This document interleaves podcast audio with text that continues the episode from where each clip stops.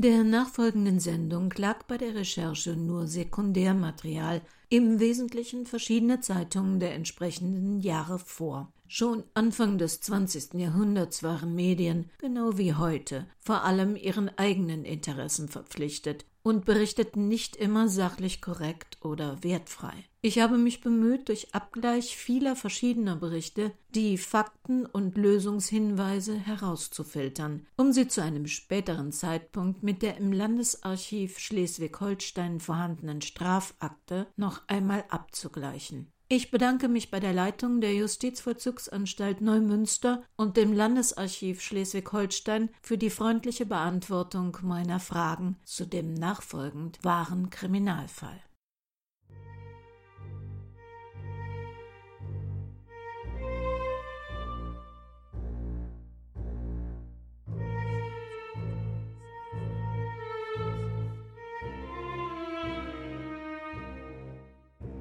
Thomas Konstantin Rücker Der Junge, dem keiner half.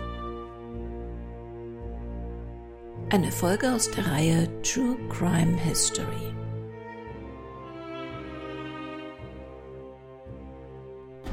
Erkennungsmusik Stephen Ross Hamilton, New Zealand.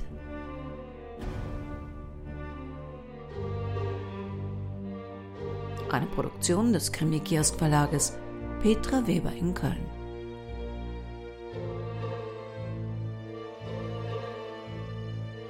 Sprecherin Petra Weber.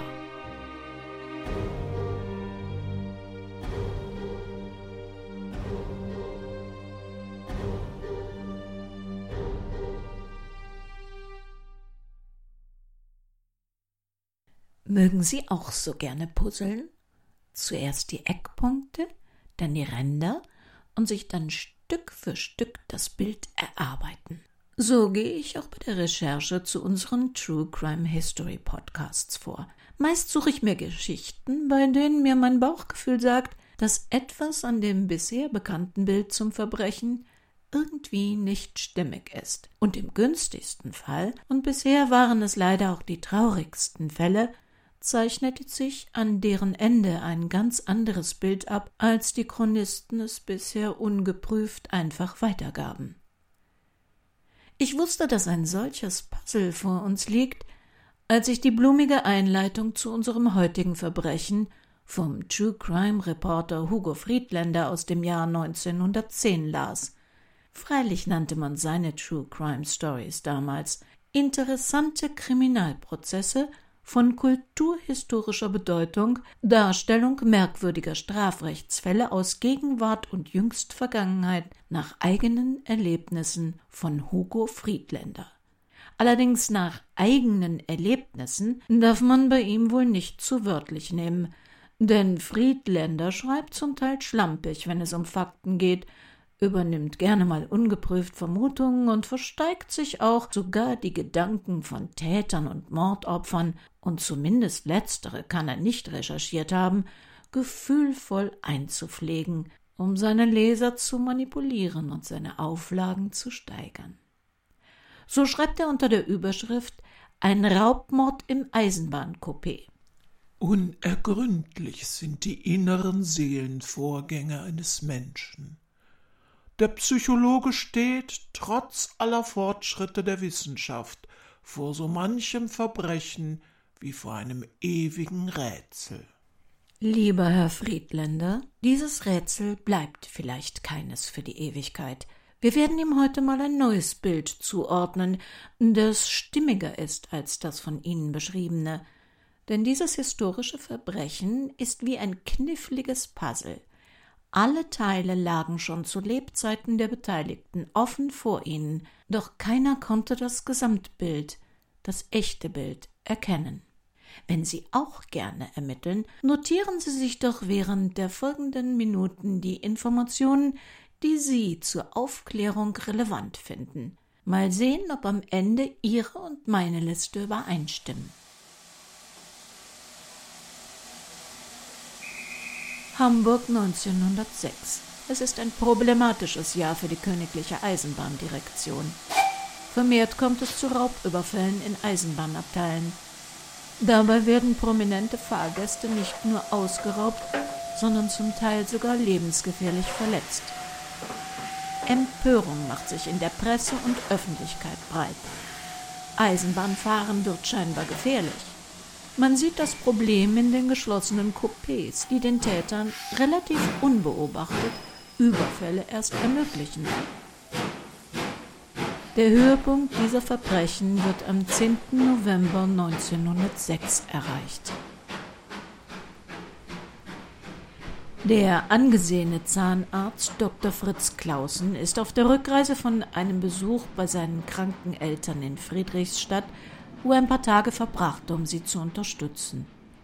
Um 15.14 Uhr steigt er in den Zug von Hamburg-Altona nach Blankenese. Er wohnt dort in einer Villa mit Frau und Kindern. Zu ihm ins Abteil, er sitzt rechts am Fenster und liest Zeitung, setzt sich ein junger Mann ihm direkt gegenüber. Nur wenige Zeit später zieht dieser junge Mann eine kurzstielige Hammeraxt aus seiner Kleidung und schlägt fünf, sechsmal auf Dr. Clausens Schädel ein. Als der Zug kurz hält, stellt er sich von innen an die Abteiltüre, um zu verhindern, dass jemand eintritt. Dann durchsucht er die Jacken- und Hosentaschen seines Opfers, nimmt eine goldene Savonette-Taschenuhr und ein braunes Krokodillederportemonnaie sowie einige Briefe an sich. Vier Minuten nach der Tat schließt er sorgfältig hinter sich die Abteiltüre und steigt den kleinen Flottbeck aus. Ruhig und gelassen passiert er mit Dr. Clausens Reisetasche den Bahnhofsschaffner, wo er sein Billett nachlöst, weil er nur für eine Station weniger gezahlt hatte. Das Blut an Händen und Mantel erklärt er dem beunruhigten Eisenbahnassistenten so ruhig und glaubhaft, so gelassen als heftiges Nasenbluten, dass dieser nicht im Traum daran denkt, dass er Blut und Gehirnmasse eines Mordopfers vor sich haben könnte. Ihn besorgt lediglich, ob das Nasenblut womöglich ins Abteil getropft sei als Dr. Clausen röchelnd, sterbend, in seinem Blut liegend, mit einer klaffenden Wunde am Kopf von einem Eisenbahnschaffner entdeckt wird, glaubt der Bahnbeamte zunächst an Selbstmord und führt die Verletzung, das viele Blut auf dem Boden, an den Wänden und die Hirnmasse auf einen Schuss zurück. Doch schnell wird durch die umgestülpten Jackentaschen und die fehlende Schusswaffe klar, der sterbende Mann war Opfer eines Raubüberfalls gar nicht gut. Das hatte den Verantwortlichen der kaiserlichen Eisenbahndirektion noch gefehlt. Ein Raubmord im Abteil war PR der übelsten Art, und die ohnehin schon verängstigten Fahrgäste sowie die Vertreter der Presse schonen sie nicht mit Vorwürfen. Eisenbahnminister Breitenbach war früher mehrere Jahre Beamter in der Eisenbahndirektion Altona. Von seiner damaligen Amtstätigkeit her ist ihm Kriminalinspektor Engel als besonders tüchtiger Kriminalbeamter bekannt. Aus diesem Grund wünscht er sich die gesamte Untersuchung in den Händen dieses Beamten gelegt zu sehen. Sogar der Kaiser lässt sich über den Mord informieren. Er ordnet an, dass ihm fortlaufend Berichte über die Untersuchungen zugehen sollen. Es wird ein ausführlicher vorläufiger Bericht von der Königlichen Eisenbahndirektion Altona ausgearbeitet und dem Kaiser übergeben. Rote Plakate mit einer Bekanntmachung des ersten Staatsanwalts werden überall aufgehängt. Am Sonnabend, den 10. November nachmittags, ist der Zahnarzt Dr. Clausen aus Blankenese in dem Rauchabteil zweiter Klasse B des Wagens 313 des von Hamburg Klostertor um 3.14 Uhr abgegangenen Zuges 1360 zwischen den Stationen Altona, Hauptbahnhof und Kleinflottbeck ermordet und beraubt worden. Die schweren Verletzungen am Schädel des Ermordeten scheinen durch wuchtige Hiebe mit einem kurzstieligen Hammerbeil ausgeführt zu sein. Geraubt ist Erstens eine goldene sogenannte Savonettuhr mit der Nummer 112496. Zweitens eine ziemlich lange, großgliedrige, schwere goldene Uhrkette. Drittens ein Geldtäschchen von braunem sogenanntem Krokodilleder mit Inhalt, wahrscheinlich auch großes Geld aus den Taschen.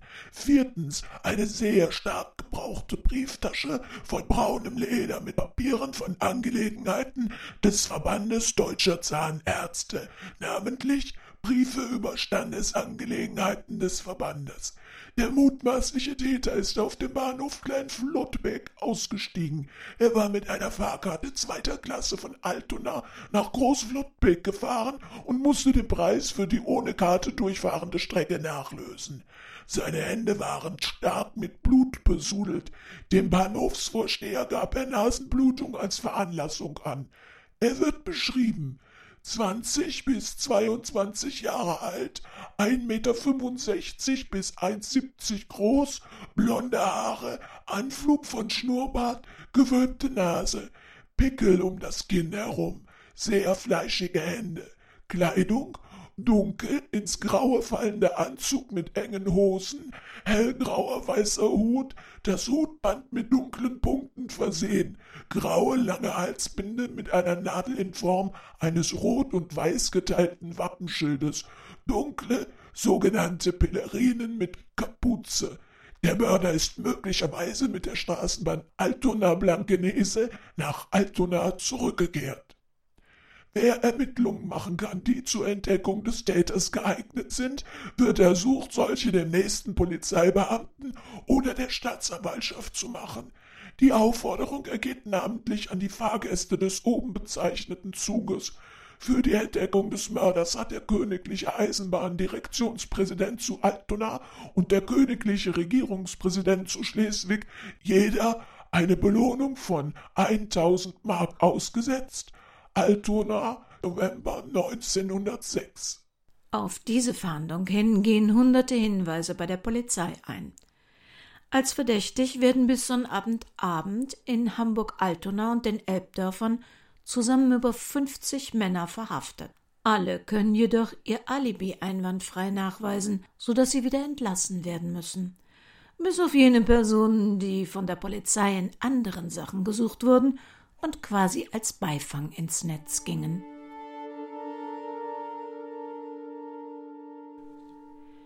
Ein Hinweis kommt von einem Früchtehändler und seiner Frau. Die Beschreibung passe auf einen seiner jugendlichen Kunden, der von Zeit zu Zeit einen Apfel bei ihm kaufe. Ein seltsamer Junge. Kriminalinspektor Engel versucht über den Jungen Erkundigungen einzuholen. Er ist unbescholten, keiner kann ihm über ihn etwas Negatives berichten. Trotzdem begibt er sich mit zwei seiner Beamten zur Wohnung, in der der Verdächtige gemeldet ist, wo sie kurz nach fünf Uhr morgens eintreffen. Auf ihr Klopfen öffnen die Vermieter, Herr und Frau Kossmann, denen die Beamten sich ausweisen und fragen, ob Thomas Rücker zu Hause sei. Auf die bejahende Antwort, aber Rücker schlafe, stürmen die Beamten sofort in das Zimmer des Verdächtigen. Dieser schläft sehr, sehr fest. Er muss mehrere Male heftig gerüttelt werden, ehe er überhaupt wach wird. Inspektor Engel versucht es mit einem Überrumpelungstrick und sagt dem Schlaftrunkenen auf den Kopf zu, dass er der Mörder des Zahnarztes Dr. Clausen sei – er müsse ihn deshalb verhaften. Weiter fordert er ihn auf, sich sofort zu erheben, um ihm zu folgen. Der siebzehnjährige Thomas Rücker verliert keinen Augenblick die Ruhe. Er richtet sich im Bett halb auf und fährt dann den Inspektor an, was ihm eigentlich einfalle, zu nachtschlafender Zeit ruhige, anständige Menschen in ihrer Wohnung zu überfallen. Er sei österreichischer Staatsangehöriger, sein Konsul werde für ihn eintreten, denn er werde sich bei selbigem beschweren, da er sich keinesfalls den Überfall in seinem eigenen Bett gefallen lassen wolle. In diesem Ton redet er weiter, jedoch lässt sich der Kriminalinspektor nicht beirren. Er fordert den jungen Mann auf, ihm zu folgen. Er müsse auch nur seine Pflicht tun und der Beschwerdeweg stehe dem Verdächtigen ja offen. Fluchend und fortwährend mit der Beschwerde drohend, erhebt sich dieser jetzt und zieht sich ganz langsam an. Dann werden ihm Kettenfesseln angelegt und er wird mit einer Droschke ins Polizeirevier gebracht. Auf seinem Weg verliert der Junge nicht einen Moment die Ruhe, beteuert nicht einmal seine Unschuld mehr. Er stellt sie vielmals als erwiesen hin, lediglich die ihm durch die unberechtigte Verhaftung angetane Schmach will er durch seinen Konsul gerecht wissen. So weigert er sich auch anfangs überhaupt Rede und Antwort zu stehen. Erst als der Inspektor ihm sagt, dass er seine Lage nur verschlimmert, wenn er nicht antwortet, und er ihn dann in Haft behalten werde, beginnt er zu sprechen. Er gibt an, der 17-jährige Gärtnergehilfe Thomas Rücker aus Böhmen zu sein. Weiterhin, dass er bisher noch nicht vorbestraft ist. Thomas Konstantin Rücker, geboren am 28. Dezember 1888 in Hartmannitz, Hartmannitsche, Böhmen. Sein Vater ist Versicherungsinspektor. Später wird sich vor Gericht offenbaren, dass sich schon früh zeigte, dass Thomas Konstantin nicht der Junge wird, den sich ein erfolgreicher kaufmännischer Vater zu Beginn des 20. Jahrhunderts wünscht. Er ist kränkelnd, verweichlicht, besucht zunächst die Volksschule in Prag, dann eine Hauptschule.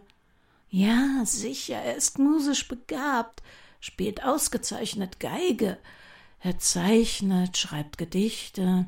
Heute für einen Jungen keine Schande. Damals, um 1900, für bürgerlich traditionelle Eltern eine Katastrophe. Ach, und er ist so oft krank, hat Kopfschmerzen, nächtliche Krämpfe, zuweilen sogar Halluzinationen, dabei Konzentrationsschwächen, er ist antriebslos, deswegen besuchte er auch zunächst nur die Mittelschule, doch seine Mutter möchte, dass doch noch was aus ihm wird. Sie schickt ihn aufs Gymnasium. Theologie soll er mal studieren. Katholischer Geistlicher werden. Na, das wäre doch was für ihren hübschen, gläubigen Sohn. Sein Vater sieht das anders. Ihm fehlt es bei Thomas Konstantin am Elan, am Ehrgeiz, an der nötigen Disziplin. Weshalb er ihn vom Gymnasium nimmt und mit 13, 14 Jahren eine Lehre bei einem Kunstgärtner machen lässt. Kriminalinspektor Engel gibt er an, dass er bei verschiedenen Stellen als Gärtnergehilfe gearbeitet habe, kurze Zeit sogar auch einmal in Altona in der kleinen Bergstraße als Aushilfsarbeiter in einem Ofengeschäft namens Bär. In den letzten Monaten sei er jedoch stellungslos gewesen, und trotz seiner Bemühungen habe er keine feste Arbeit finden können, zum einen, weil im Winter nur wenig Gärtner beschäftigt werden, zum anderen, weil ihm sein letzter Arbeitgeber ein schlechtes Zeugnis in sein Arbeitsbuch schrieb, was ihm die Lust am Gärtnern verleidete und es ihm schwer machte, einen neuen Job zu finden. Hin und wieder hat er kleine Gelegenheitsarbeiten gemacht, mit dem so erworbenen Geld hat er dann seinen Lebensunterhalt bestritten.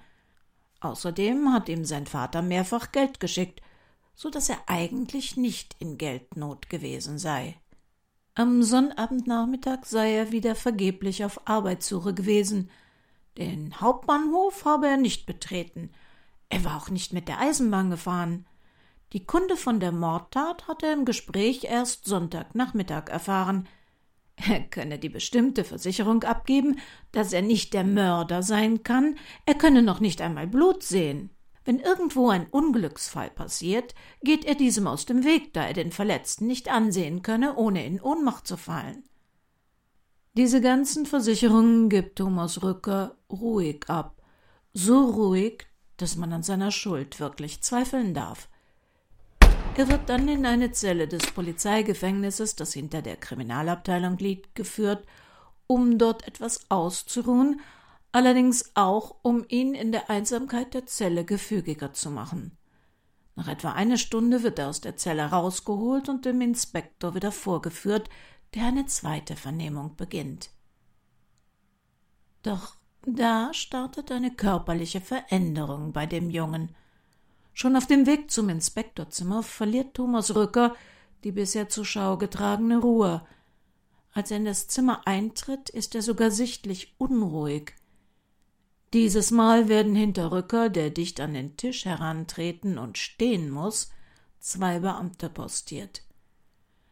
Der Inspektor ermahnt den Verhafteten, jetzt ein Geständnis abzulegen, sein Leugnen sei nutzlos, man habe vielmehr Beweise in den Händen, dass Rücker und kein anderer den Mord an Clausen verübt haben müsse. Noch einmal versucht Thomas Rücker schwach zu protestieren. Doch als der Inspektor ihn fragt, ob er die Beweise sehen möchte, weicht Thomas Rücker furchtsam zurück. Sein Gesicht verliert alle Farbe, mit glasigen Augen blickt er entsetzt auf den vor ihm Stehenden, dann sinkt er ohnmächtig zusammen in die Arme der hinter ihm stehenden Beamten. Nach kurzer Zeit erlangt er das Bewusstsein wieder. Er muss erneut vor den Tisch treten. Jetzt zittert Thomas Rücker heftig am ganzen Körper. Und als der Inspektor eine Leibesvisitation an ihm vornimmt und in der rechten Westentasche kleine Blutflecke findet, deren Herkunft er wissen will, wimmert der Verdächtige laut auf und bittet um einige Augenblicke zur Erholung. Bereitwillig wird ihm ein Stuhl gegeben, auf den er sofort wieder mit einer Ohnmacht kämpfend niedersinkt. Nach einigen Minuten, nachdem Thomas Rücker sich erholt hat, muss er jetzt, gestützt von zwei Beamten, wieder an den Tisch herantreten. Mit leiser Stimme legt er nun ein volles Geständnis ab. Er habe wegen Geldmangels von Donnerstag bis Samstagnachmittag nichts gegessen. Drei Tage habe er gehungert. Er gesteht, einen Raub, aber keinen Mord geplant zu haben aus Geldnot. Dann habe er bei einem Eisenwarenhändler ein Beil für eine Mark achtzig gekauft. Er gesteht all das, was man, und auch er, schon zuvor in der Zeitung gelesen und zum Teil nur spekuliert hatte. Nach dieser Schilderung fällt er erneut in Ohnmacht, aus der er nur sehr schwer wieder herauszuholen ist. Man bespritzt ihn dazu mit Wasser und flößt ihm Wein ein, die weiteren Aussagen erfolgen unter Schluchzen und Wimmern. Immer wieder flößen ihm Beamte Wein ein, um ihn vom Ohnmächtigwerden abzuhalten. Die Schilderung des Nachtatgeschehens deckt sich im Wesentlichen mit dem, was den Zeitungslesern zu diesem Zeitpunkt bereits bekannt ist. Thomas Rücker gibt an, nach der Tat zu Fuß nach Hause gegangen zu sein.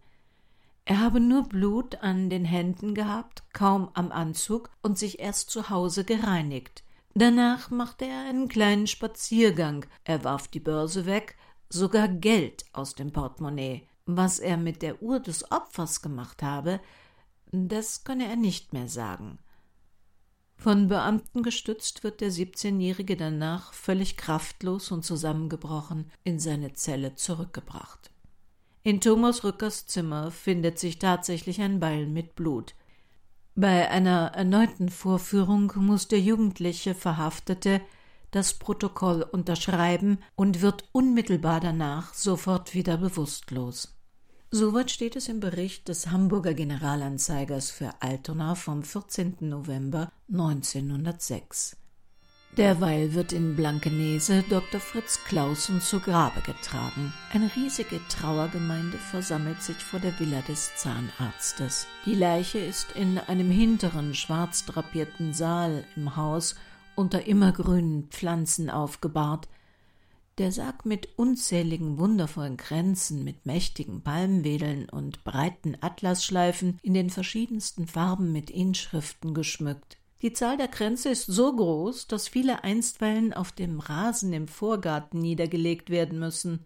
Unter den zahlreichen Grenzen der des Zahnärztlichen Rechtsschutzvereins mit der Inschrift seinem ehemaligen Vorsitzenden, der Angestellten der Praxis, des Vereins Deutscher Zahnärzte, seinem unermüdlichen Vorstandsmitglied, des Standesvereins Berliner Zahnärzte von 1903, des Vereins Hessische Zahnärztekammer, des Zahnärztlichen Vereins von Hamburg, des Vereins Kieler Zahnärzte, des Vereins der Zahnärzte in Magdeburg, der Freimaurerloge Karl zum Felsen und ein Kranz gewidmet von den Brüdern der kaufmännischen Krankenkasse Husum und des Kollegiums der zwölften Knabenvolksschule in Altona. Unter den zahlreichen Trauernden sind auch Vertreter der königlichen Eisenbahndirektion Altona erschienen. Das Opfer war prominent. Sein eigener Bruder, Pastor Clausen, sagt Was auf Erden dunkel ist, wird im Himmel Licht werden. Die Liebe ist stärker als der Tod, sie dauert über das Grab hinaus. Seine Angehörigen und seine Freunde werden seiner weiter in Liebe gedenken An diesem Sarge wollen wir das Gelübde ablegen, die vereinsamte Witwe und deren Kinder mit doppelter Liebe zu empfangen. Alsdann setzt sich der Trauerzug in Bewegung dem Nienstädter Friedhof zu. Vorn schreiten drei Chargierte der Freien Landsmannschaft Bononia Berlin, deren alter Herr der Verstorbene war, mit der umflorten Fahne. Dann folgt der Wagen mit den sterblichen Resten des Verstorbenen, dem sich weiter das fast unabsehbare Gefolge anschließt.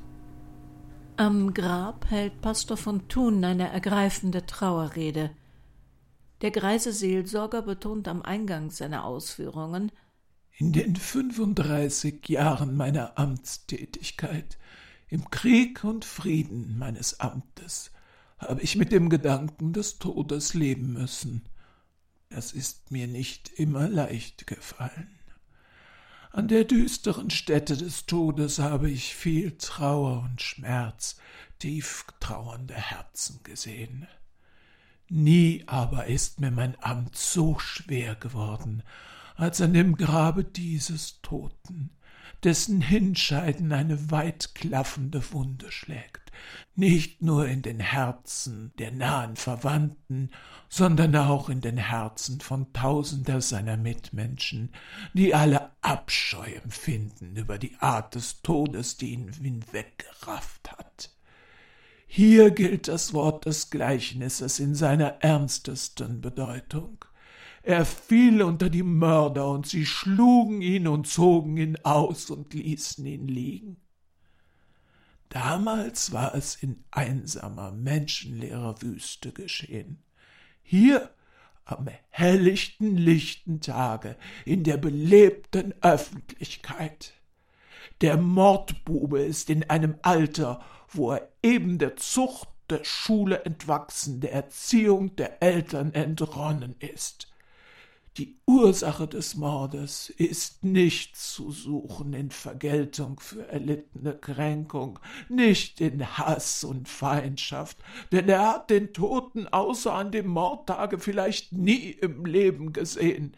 Schmutzige Geldgier hat ihn zum verabscheuungswürdigsten Verbrecher gemacht.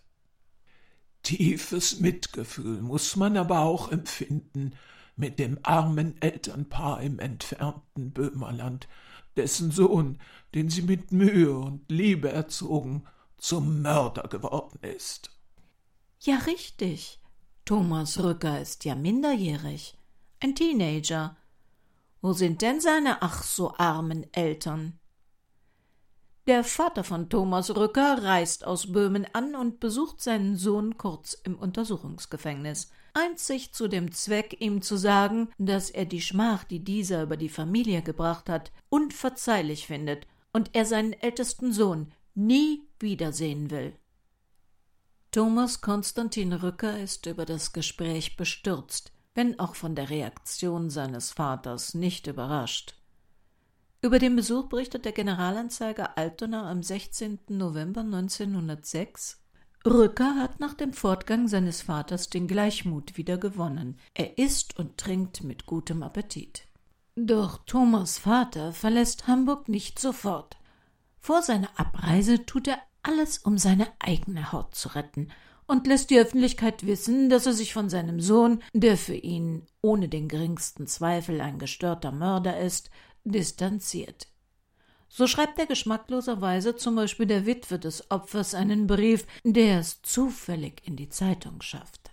Sehr geehrte Frau, gestatten Sie mir, herzliches Beileid zu dem Ableben Ihres Gemahls auszusprechen. Meine Frau, mein sechzehnjähriger Sohn und ich sind vollständig gebrochen über die verabscheuungswürdige Mordtat meines Sohnes. Wir wünschten, er wäre tot oder im Kerker. Hegen Sie bloß keinen Hass gegen uns, auch mögen ihre Kinder keinen solchen gegen meine haben. Darum bittet inständigst mit Hochachtung. Und auch sein Besuch bei der Vermieterin seines Sohnes, bei dem er über das eigene Unglück klagt, das jetzt ihn und seine Familie treffe, und dass er nun nach Amerika auswandern müsse und damit auch Opfer seines Sohnes sei, nicht nur der arme Verstorbene, schafft es zufällig in die Gazetten. Zeitgleich erfahren die Herren Journalisten, dass Thomas Rücker einer jungen Dame erzählt hatte, er sei adoptiert. In Wahrheit heiße er Chabé de Fernoldo und seine Mutter sei eine verstorbene Zigeunerin. Sein Vater, sein echter Vater, ein böhmischer Edelmann, der ausgewandert und verschwunden sei.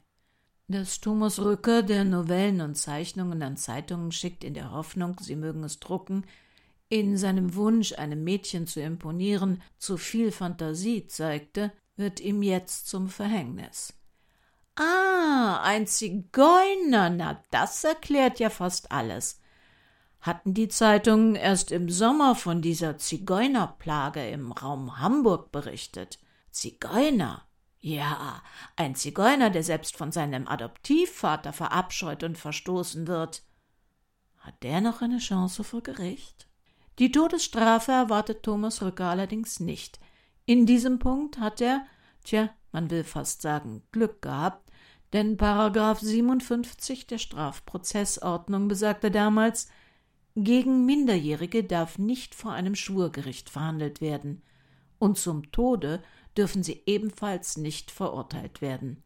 Als Kriminalinspektor Engel Rücker fragt, ob er das wisse, ist dieser wirklich überrascht. Nein, das wusste er nicht. Am Sonntag, dem 12. Januar 1907, 9 Uhr, beginnt der Prozess gegen Thomas Konstantin Röcker. 38 Zeugen, die den Angeklagten sehr unterschiedlich beurteilen, und fünf Gutachter sind vorgeladen. Als erster Zeuge wird Kommissar Behrens vernommen.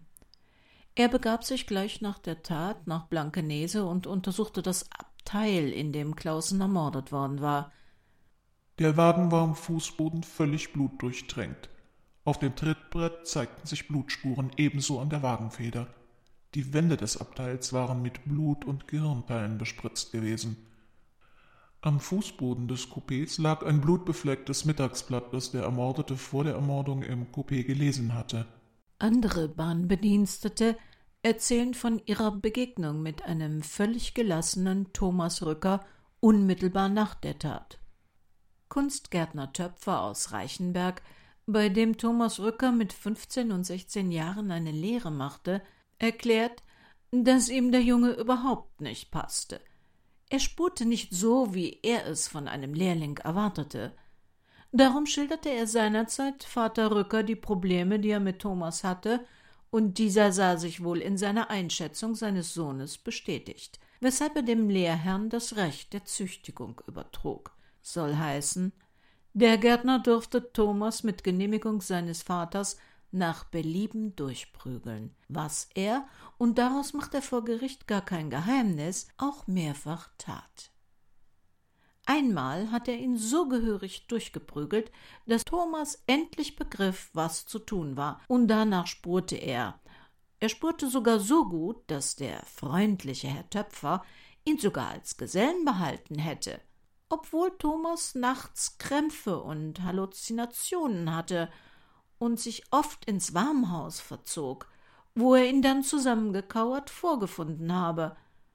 Außerdem habe der sehr scheue Junge an ständigem Blutandrang im Kopf gelitten und Kopfschmerzen gehabt.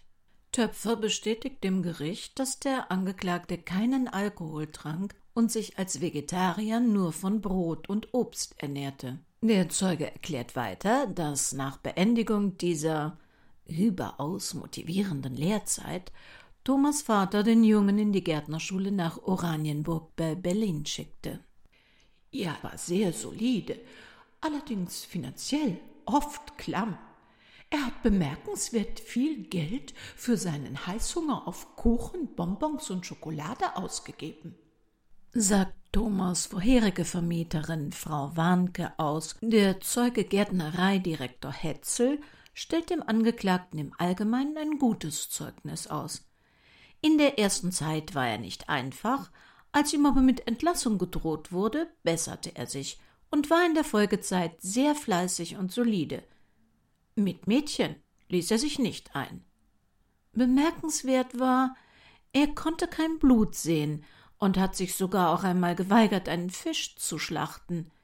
Ja, der Angeklagte habe über Kopfschmerzen geklagt und das wiederholt.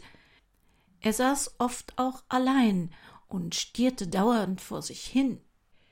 Ich verkehrte mit dem Angeklagten freundschaftlich während seines Aufenthaltes in Oranienburg. Thomas Rücker benahm sich stets anständig mir gegenüber. Diese Geschichte mit der Zigeunerin und der Adoption, die habe ich ihm damals geglaubt sagt ein Fräulein Behring vor Gericht aus.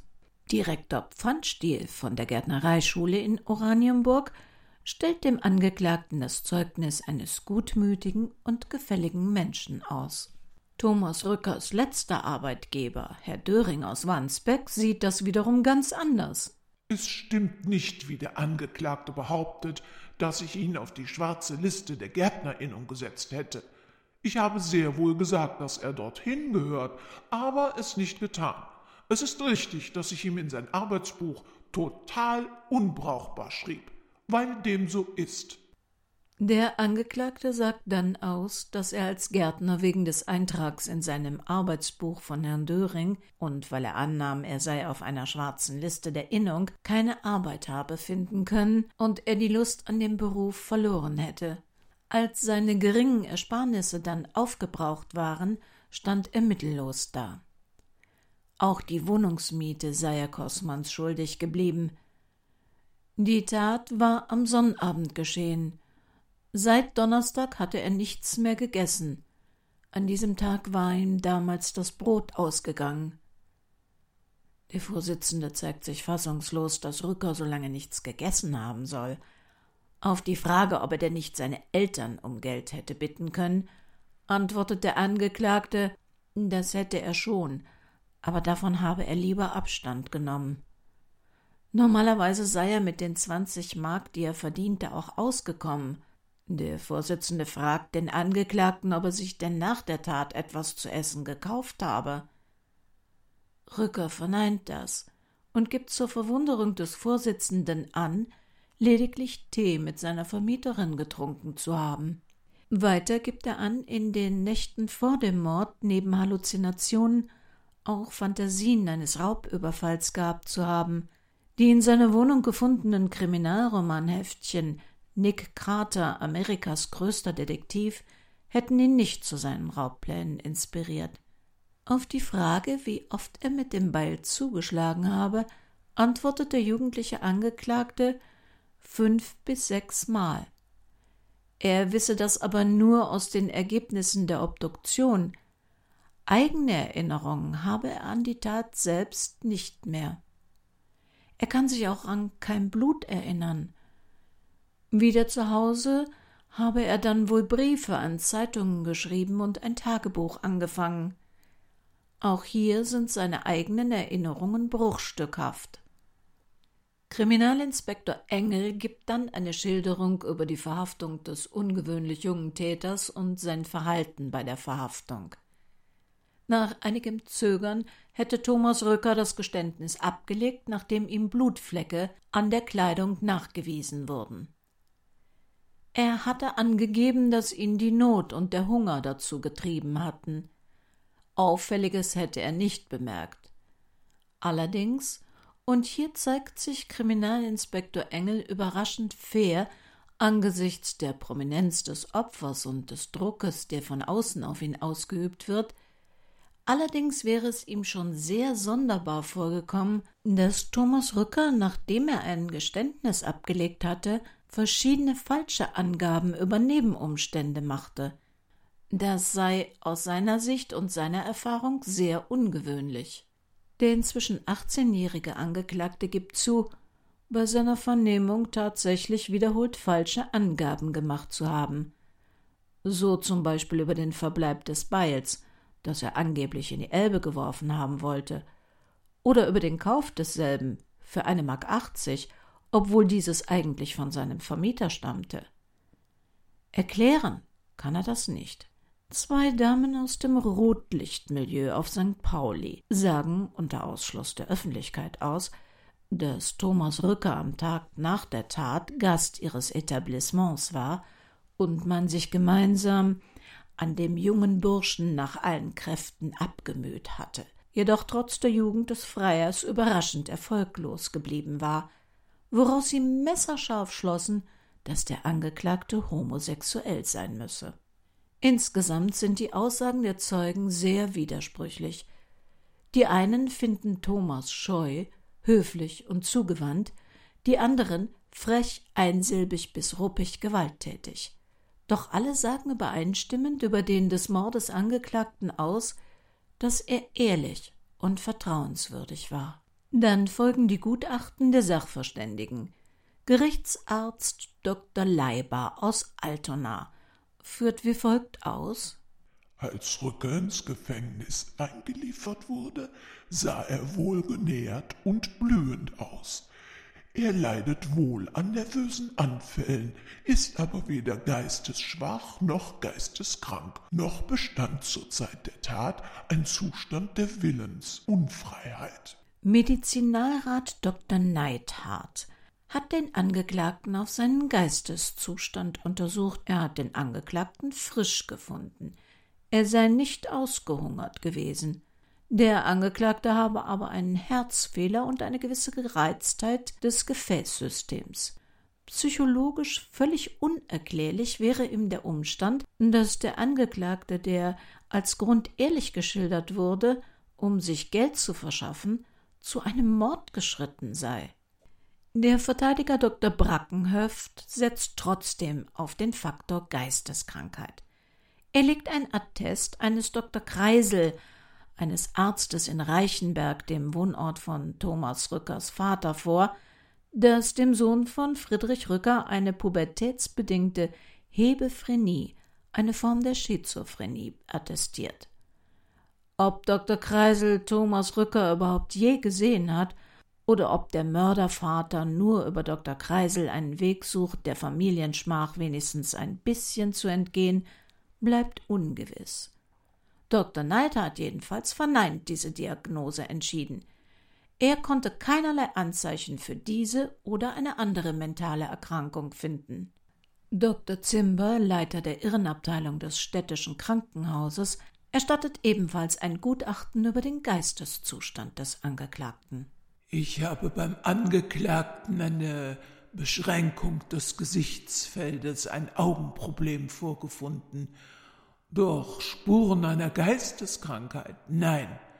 Diese etwaigen Erscheinungen, die der Angeklagte nachts bemerkt haben will, könnten auf Erschöpfung und auf seine Abstinenz zurückzuführen sein.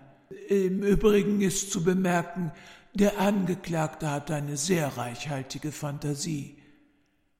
Im Grunde verstehe ich allerdings nicht, was Thomas Rücker zum Mord an Dr. Clausen getrieben haben könnte. Ich denke, dass der Gedanke des Mordes, obwohl dies vom Angeklagten geleugnet wird, durch äußerliche Einflüsse suggeriert wurde. In keinem Fall ist der Angeklagte als geistesgestört zu betrachten. Im gleichen Sinne äußern sich mehrere weitere Sachverständige, darunter Professor Reg von der psychiatrischen Abteilung der Universität Kiel. Thomas Rücker ist also nicht geistig krank. Und trotzdem kann sich keiner seine Tat oder deren Motiv erklären. Der Verteidiger Dr. Brackenhöft ist der Meinung, dass man den Angeklagten zur Zeit der Tat wohl nicht für ganz normal halten könne. Außerdem treffe schwere Mitverantwortung den Mann, der seinerzeit durch das ungünstige Zeugnis im Arbeitsbuch Thomas Rücker buchstäblich brotlos machte. Jener Vermerk hatte genügt, um jedes weitere Fortkommen in seinem Beruf unmöglich zu machen. Dem Angeklagten müsste seine bisherige Unbescholtenheit, Unerfahrenheit, seine Jugend und die bei der Tat bewiesene Unklugheit zugute gerechnet werden – und zu einer milderen Verurteilung der Straftat führen. Dr. Brackenhaft gibt aber auch zu, dass objektiv die beantragte Strafe von 15 Jahren für angemessen zu erachten ist als Sühne für diesen Mord. Er habe anfangs geglaubt, dass Paragraph 53 des BGB in Frage kommen könne. Doch aufgrund der Urteile der Sachverständigen hätte er diese Auffassung, sein Mandant sei geisteskrank, aufgeben müssen. Im Gegensatz zu der Auffassung des Staatsanwalts der 15 Jahre gefordert hatte, müsse er bestreiten, dass der Tatbestand des Paragraphen 211, nämlich die Überlegung der Tat, nachgewiesen wäre. Auch glaube er, dass die Krampfanfälle des Angeklagten nicht völlig aufgeklärt seien. Der Verteidiger schließt mit der Bitte, den Angeklagten zu einer geringeren Strafe zu verurteilen. Man muss den Ermittlungsbehörden und den Prozessverantwortlichen dieser Zeit wirklich anrechnen, dass sie es sich, trotz des großen Drucks der Medien und Öffentlichkeit bis hin zu Lynchjustizgedanken, nicht leicht gemacht haben. Zeugen, Polizei und Gutachter geben zu, dass sie im Grunde nicht verstehen, wie Thomas Rücker zum Mörder werden konnte. Nach einer kurzen Beratung verkündet das Gericht das Urteil. Der Angeklagte Thomas Konstantin Rücker wird wegen Mordes zu 15 Jahren Gefängnis verurteilt. Die Altonaer Nachrichten berichten am 14. Januar 1907 vom Raubmörder Rücker, der von der Strafkammer I des Altonaer Landgerichts zu der gegen einen jugendlichen Verbrecher höchsten zulässigen Strafe 15 Jahre Gefängnis verurteilte 18 Jahre alte Raubmörder Thomas Rücker, der nach Verkündung des Urteils ziemlich gebrochen schien, hat bald danach seinen Gleichmut wiedererlangt und verzehrte in seiner Zelle mit großem Appetit das ihm gereichte Mittagessen. Rücker denkt nicht daran, Revision gegen das Urteil einzulegen. Auch sein Verteidiger, Rechtsanwalt Dr. Brackenhöft aus Hamburg, hat ihm geraten, sich bei dem Urteil zu beruhigen und die Strafe anzutreten. Rücker wird diese im Provinzialgefängnis zu Neumünster verbüßen. Während Verteidiger, Zeugen und Gutachter das mulmige Gefühl beschleicht, nicht die ganze Geschichte hinter dem Mord zu kennen, sind die Öffentlichkeit und die Presse zutiefst empört. Schnell wird der Ruf nach einer Reform des Strafrechts laut. Todesstrafe auch für jugendliche Täter und manches Blättchen meint die Ursache für jugendliches Raubmorden auch schon gefunden zu haben. So meint die neueste Hamburger Zeitung am 2. Februar 1907 kann denn wirklich erwartet werden, dass etwa ein solcher Mordbube wie der Blankeneser Eisenbahnmörder durch eine 15-jährige Einsperrung unter verhältnismäßig milden Umständen von Grund auf gebessert dem Leben zurückgegeben werden wird? Es ist leider nur zu wahrscheinlich, dass nach dieser Zeit ein Raubtier auf die menschliche Gesellschaft losgelassen wird, da der Aufenthalt im Gefängnis gerade auf die jugendlichen Verbrecher den schlimmsten Einfluss auszuüben pflegt. Bestien in Menschengestalt sollten wie gemeingefährliche Irre behandelt werden. Nur durch dauerndes Unschädlichmachen ist die Gewähr eines Schutzes gegeben. Auf eine Bemerkung des Angeklagten im Prozess sei aufmerksam gemacht. Der Angeklagte erzählte, er sei häufiger Besucher von Kinematographentheatern gewesen. Die lebende Fotografie, diese Erfindung Edisons, hat eine solche Verbreitung erlangt, dass wohl in fast allen Städten, ja selbst in kleinen Ortschaften mehr oder minder gut ausgestattete Kinematographentheater errichtet sind.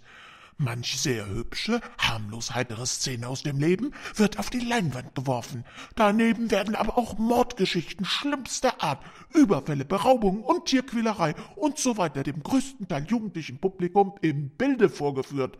Mit leuchtenden, gierigen Augen betrachten Kinder derartige Gräuel, während Erwachsene ihre Entrüstung zum Ausdruck geben. Es scheint an der Zeit, dass sich Schule und Aufsichtsbehörden um diese Art der Unterhaltungen bekümmern. Ja, Kino und diese Schundheftchen, diese Kriminalromane müssen in jenen Zeiten für manches Schurkenwerk als Anstifter herhalten. Fassen wir mal zusammen. Der 17-jährige Thomas Rücker ist kränklich und als Kind und Jugendlicher schon reichlich Misshandlungen ausgesetzt, die darin gipfeln, dass er sich schon als Teenager weitgehend alleine um sich selbst kümmern muss. Im Grunde hat niemand sich des kränklichen, musisch begabten Jungen angenommen oder ihm geholfen. Die Tat selbst wirft aber einige unbeantwortete Fragen auf. So fragt man sich zum Beispiel, wenn Thomas Rücker sich eine Fahrkarte kaufen konnte, muss er doch noch Geld gehabt haben. Warum kauft er sich eine Karte, aber keine Lebensmittel? Warum verkauft er eine kostbare in seinem Besitz befindliche Geige nicht? Und wieso ist er so antriebslos, dass er sich trotz größter Not nicht aufraffen kann, zum Beispiel Musikunterricht zu geben?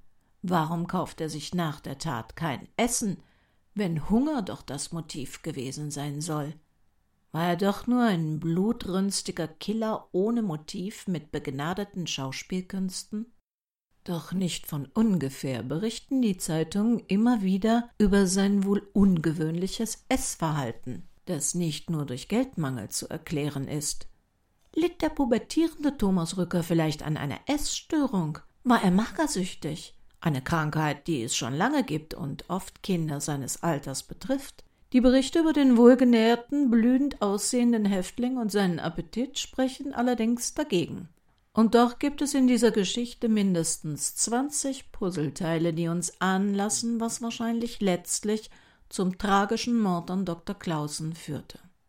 Sind sie Ihnen aufgefallen? Ich fange mal chronologisch in der Reihenfolge, in der sie in dieser Sendung vorkommen, an. Aus der Suchmeldung auffällige Akne am Kinn bei der Verhaftung tiefer Schlaf, aus dem er nicht zu wecken war. Häufige Kopfschmerzen, nächtliche Krämpfe, zuweilen Halluzinationen, starke Konzentrationsschwächen, Lust und Antriebslosigkeit, im Verhör plötzlich auftretende Blässe, andererseits aber, selbst für einen Teenager, auffällig häufiges Erröten, Flasch-Syndrom heute genannt, glasige Augen, Ohnmachten bis zur völligen Bewusstlosigkeit, plötzlich auftretendes heftiges Zittern. Sein Lehrherr schildert, dass er sich kauernd ins Wärmhaus verzogen hat, was auf Frieren hindeutet. Einerseits ernährte er sich nur von Obst und Brot, andererseits bekam er Heißhungerattacken auf Bonbons, Kuchen, Schokolade und Süßes. Häufige Stimmungswechsel bis hin zur Aggressivität, die immer schlimmer wurden. Erinnerungslücken bis hin zu einem Blackout. Erektionsprobleme, mangelnde Standhaftigkeit oder Libidoverlust müssen nicht auf Homosexualität hindeuten. Herzfehler, Augenprobleme mit eingeschränktem Gesichtsfeld. Wenn Sie an einer so gravierenden Kombination von Symptomen leiden, dann begeben Sie sich umgehend zu einem Arzt und lassen Sie Ihren Blutzuckerspiegel prüfen.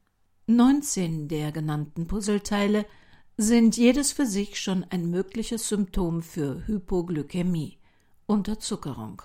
In der Gesamtheit als Kombination wären sie eine logische Erklärung für Thomas Rückers Verhalten vor, während und nach dem Mord.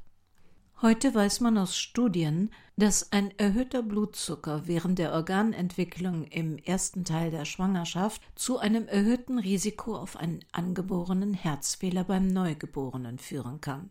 Heute werden Schwangere streng kontrolliert, weil man weiß, dass Diabetes während der Schwangerschaft kein seltenes Problem ist. Thomas Rückerts attestierte Herzfehler könnte also tatsächlich ein Hinweis darauf sein, dass auch seine Mutter schon während der Schwangerschaft ein Blutzuckerproblem hatte, ob nun durch eine Diabetes oder durch eine Schwangerschaft bedingte Veränderung des Blutzuckerspiegels. Selbstverständlich ist posthum keine medizinische Diagnose mehr möglich. Doch angesichts der zahlreichen Hinweise in Kombination miteinander ist es mehr als wahrscheinlich und die einzige logische Erklärung, dass Thomas Konstantin Rücker zum Tatzeitpunkt an einem schweren Stoffwechselproblem seines Blutzuckers litt. Hypoglykämie führt in extremen Situationen, wie sie zum Beispiel durch den Hungerstoffwechsel nach mehrtägigem Fasten ohne Nahrungsaufnahme, in schweren Fällen zum Delirium bis hin zur Psychose.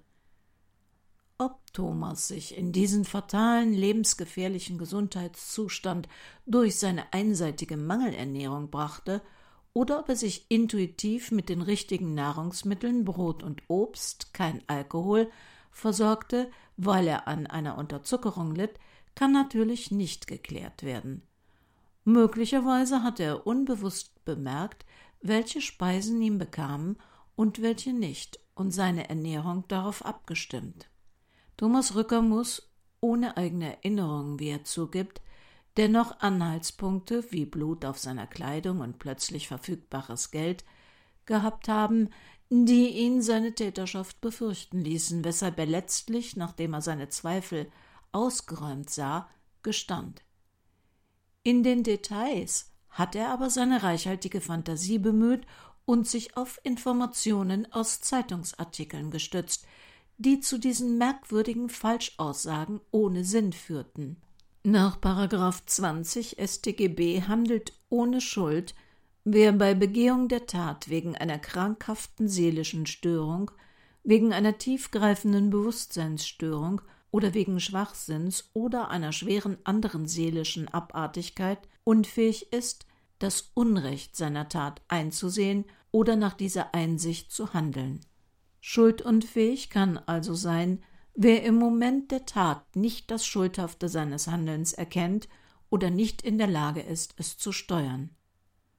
Alles spricht dafür, dass Thomas Rücker zum Tatzeitpunkt nicht zurechnungsfähig war. Inspektor Engel hatte großes Glück.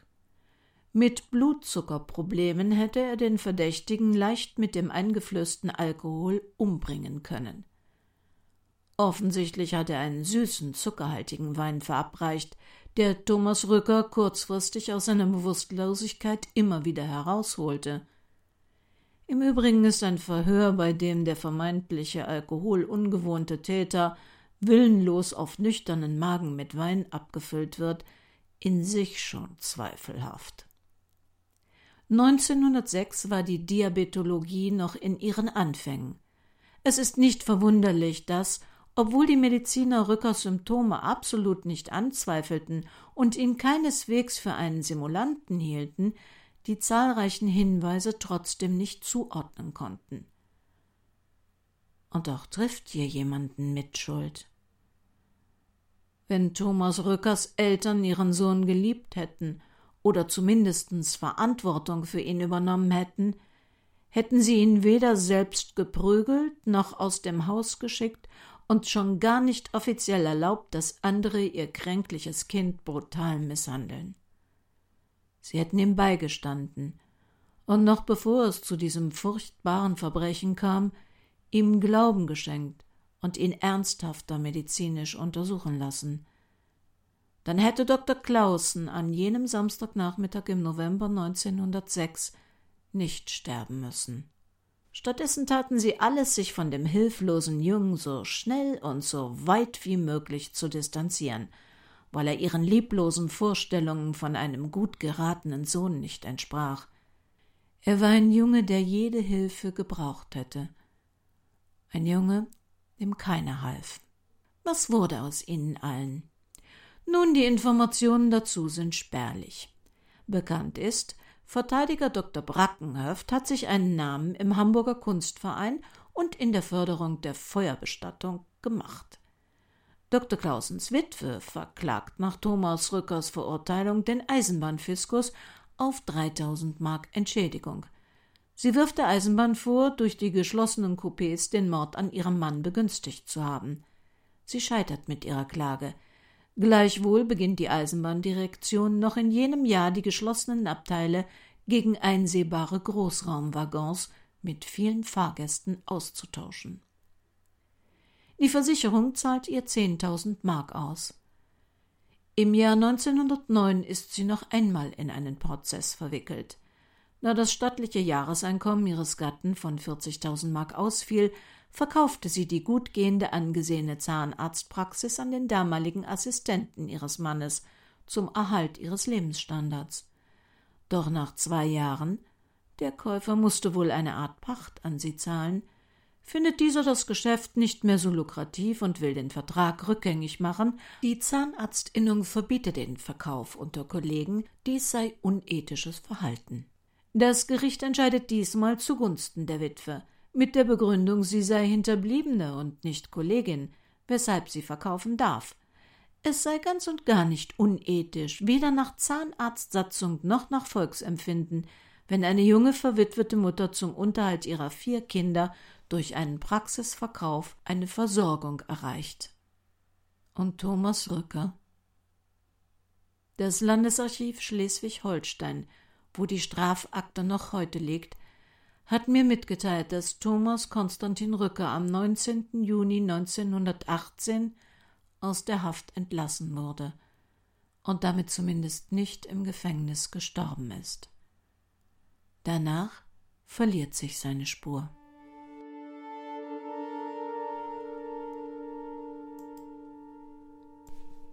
Ich werde an dieser Geschichte noch ein bisschen dranbleiben und versuchen, mir einige Informationen vielleicht aus der Strafakte zu besorgen. Wenn Ihnen dieser Podcast gefällt, dann freuen wir uns über Ihre Unterstützung über die Kaffeekasse auf unserer Webseite www.krimikiosks.de oder in den Infos zu dieser Sendung. Auf der Webseite finden Sie auch unser Impressum. Aus Kommentaren über Facebook und Instagram weiß ich, dass einige den letzten Kurzkrimi Nickname Schneewittchen nicht bis zum allerletzten Wort des Krimis gehört haben. Wenn Sie jetzt nicht verstehen, was ich meine, dann sollten Sie sich auch noch einmal das Ende bis zum letzten Wort anhören. Wir hören uns wieder am ersten Donnerstag im Juli. Und bis dahin, ob Sie Vegetarier, Veganer, Frutarier oder was auch immer sind, achten Sie auf eine ausgewogene Ernährung.